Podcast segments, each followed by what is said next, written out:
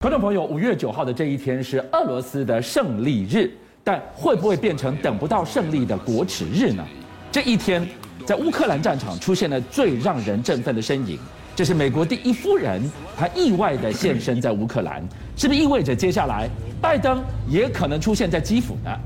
今天我们给大家来看三段画面，您仔细看，乌军的捍卫战士已经吹响了反攻的号角了。过去这一段时间，我们提到乌克兰的时候，哎，讲实话都是血腥的这种杀戮，你知道吗？是。没有想到现在居然在乌克兰这里啊，有这样一个柔性的力量出现啊！你在画面上面看到是美国第一夫人吉尔啊，她居然跑去了这个乌克兰啊！你在之前呢、啊，大家就一直讲说，哎，啊，你美国就只有讲说什么要军事援助，你没有实质的东西吗？结果没有想到你现在看到画面上这个。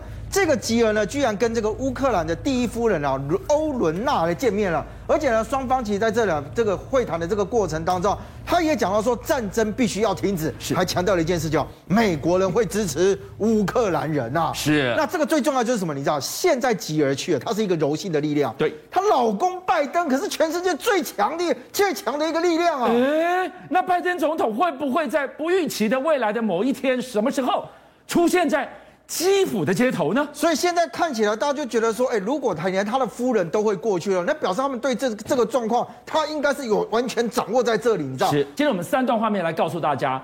乌军已经展开了绝地总攻大反攻了，所以你看五月九号这一天到底是俄罗斯的胜利日还是乌克兰的胜利日？看起来比较像乌克兰的胜利日。现在看起来乌克兰其实哦，你看它的战力保存到今天为止哦，它的整个的军队的力量到现在为止都存在，你知道？比如说呢，哎，这今天有一个画面出现，他说呢，俄罗斯的军队他们其实本来呀占据了这个哈尔科夫这个地方，是，结果没有想到，哎，你在画面上面所看到。这是一个无人机空拍的一个画面，但是你看，哇，那一炸炸下去什么东西啊？但是我跟你讲，你不要误以为是乌克兰的军队去炸了这座桥，它居然是俄罗斯的军队自己炸的，因为他要从哈尔科夫这个地方撤退的时候，哎，你想想看，桥梁可是重要的连外道路啊。是，如果我今天把桥给炸了，那代表的是第一个，我没打算回来啦。哎，第二个是什么？你知道，他超怕乌克兰的军队从后面这个地方去追击这个俄罗斯的军队啊。所以你看呢、啊，他现在用这种类似断剑的方式把自己的后路给断掉，而且从这场战争爆发到今天为止，很多人就觉得说，哎，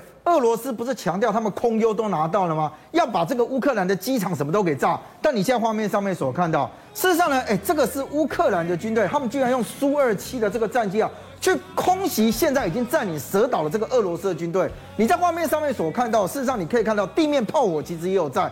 但是呢，哎，乌克兰的空军其实并不在乎，你知道，用低空飞跃的方式呢，去轰炸这个俄军的这个阵地啊。我们请导播再给我们飞一次，你看看，连续两架，哎，它真的是低空飞掠，而且你看，其实第二架它承担的风险更大，为什么？因为你第一架炸了之后，你会发现那个火光其实很瞬间的往上冲，所以第二架几乎就穿过那个所谓爆炸的火光过去了。第二个是什么？你知道，我刚刚讲为什么第二架冒着很大的生命啊？你在画面上再看有没有？它几乎是从那个爆炸的火光往上冲过去。第二个是乌军的阵地，它可能来不及拦第一架。他会拦第二架啊，哇！第一架我打不到我的防空炮，我就打你第二架。所以你看，他俄乌克兰的军人就告诉你讲说，哎，其实他们的空军战力一直没有被他摧毁掉，你知道？甚至呢，其实在像画面上面呢，最近这个网络上也有这样一个一个影片在流传，是提到说啊，你在画面上面所看到，事实上，哎，有一个低空飞过去的这个飞机。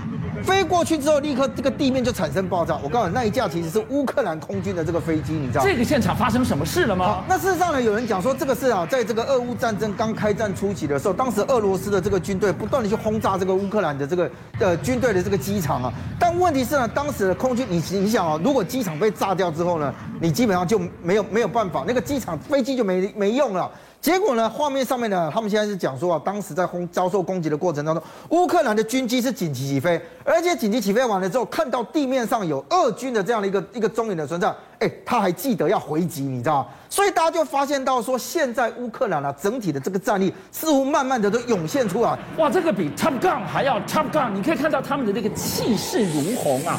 可是现在对俄军来讲。他们现在是跨到欧亚的亏损，他们已经到了闻风丧胆的地步。为什么？死神如影随形啊！所以你看，在这一次的这个战争的当中啊，第一个我们以前就觉得说军人要亲赴到战场去嘛，是。可是现在俄这个乌克兰的方面，他们把无人机啊用到淋漓尽致，就像你画面上面所看到。事实上，这个无人机拍摄的角度在哦，你现在在看哦。它这样一拍摄过程当中，你突然看到它突然一一瞬间那个火光就这样炸上来。你知道吗？这是更特别的一个影像啊！为什么？因为过去我们看到这个所谓的 TB2 的这个无人机啊，理论上来讲，它锁定了这个目标之后，它会呼叫那个炮火去攻击它嘛。对。但是呢，很多人可能没有注意到，TB2 自己本身可以搭载反装甲的这个武器啊。是。所以当它锁定完了之后，它不一定要呼叫别人来攻击，它自己就可以精准去去攻击了。所以你在画面上面所看到，居然这个俄罗斯的一架一艘这个登陆艇啊，在蛇岛这个地方直被直接就被击沉了。而且你知道乌克兰怎么说吗？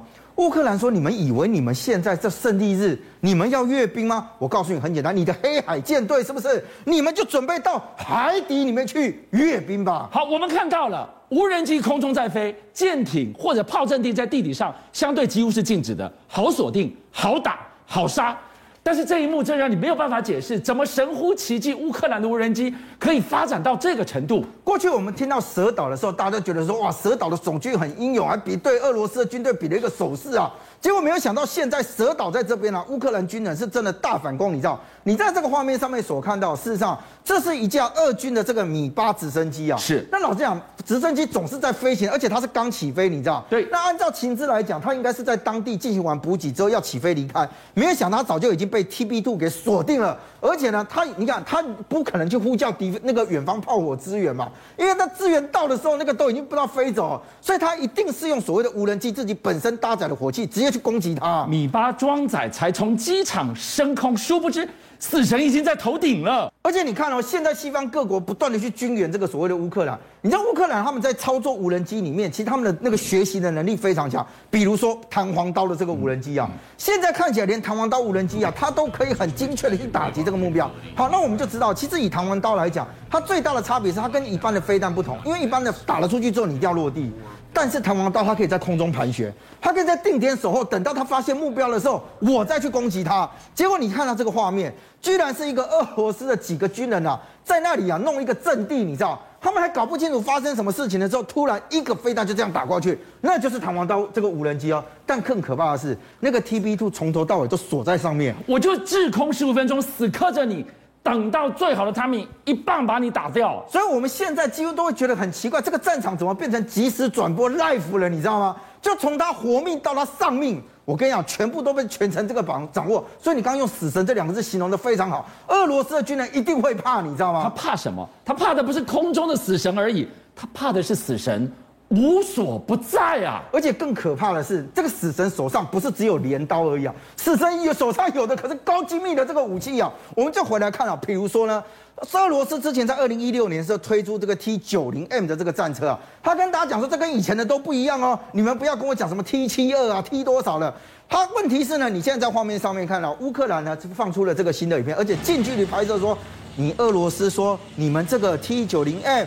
装甲跟火炮都有升级，好棒棒，好厉害，是不是？我告诉你，你整将被我们给 K 掉了。它有复合式反反装甲的的的肌肉，没错，耐打。但是它有战场指挥最聪明的脑袋，都集合在这个 T 九零 M，如同神一般的存在。它上战场了。照打不误，所以看起来是 T 九零 M。虽然你的宣传做得很厉害，对，但你是不是弱点被人家掌握住了？就我已经找到可以攻击你，而且可以把你给击毁的一个方式。那当然，国外也有媒体说，你 T 九零 M 再怎么厉害，它就是一辆坦克车而已啊。是，如果你没有其他资源的火力跟你协同进行攻击的时候，你落单在那里，人家想攻击你就攻击你啊。什么叫做闻风丧胆？看好了世界，二军。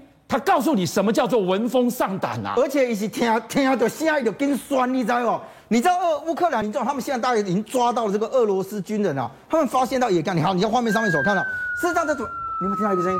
哎，飞弹要下来了吗？飞弹要下来，赶快跑！对，你们哇，你看他们也听到了，赶快跑啊！但我跟你讲，那不是飞弹的声音啊。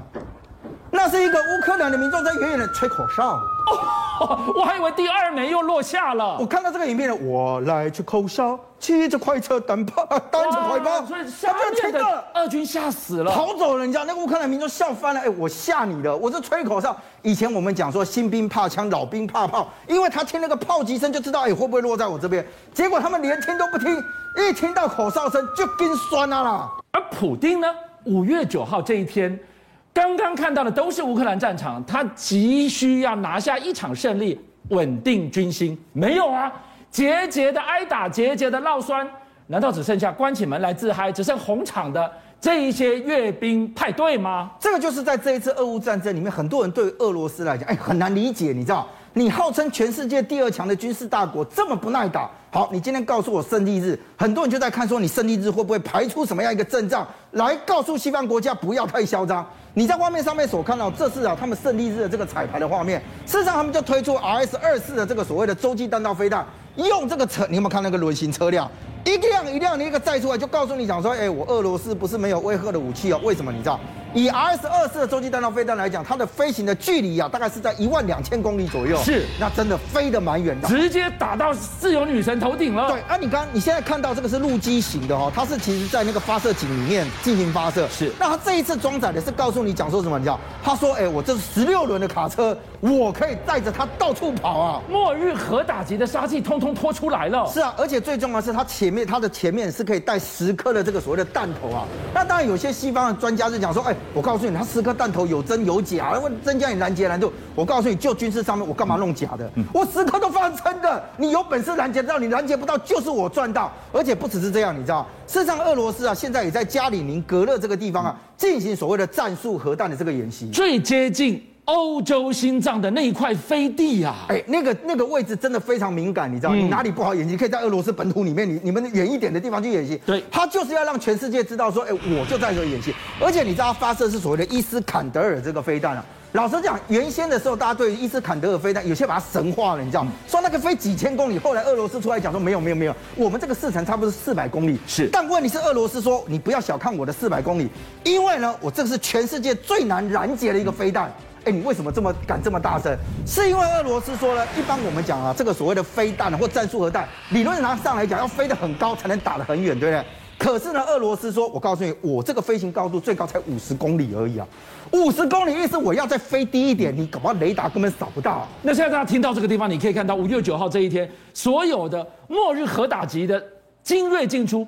普京真的会按下那个按钮吗？现在问题就来了，你知道，它有静态的这个展示，对，有动态的发射，是。那你到底会不会真的打？会不会？现在美国的这个中情局的局长他说：“我告诉你啊，我们也发现到说啊，你俄罗斯一天到晚在那里呛家，但是他们认为说啊，他们还没有收到情资说俄罗斯准备要背水一战，把所有的核弹给他 K 出来。”但问题是，谁敢在那里掉以轻心啊？所以看起来，俄罗斯今天要告诉大家讲说，胜利日他要做这样的一个大阅兵。那问题是，大阅兵完之后，会不会再有实际的攻击行动呢？五月九号的胜利日大阅兵，如今看来惨白无力。邀请您一起加入五七报新闻会员，跟俊相一起挖真相。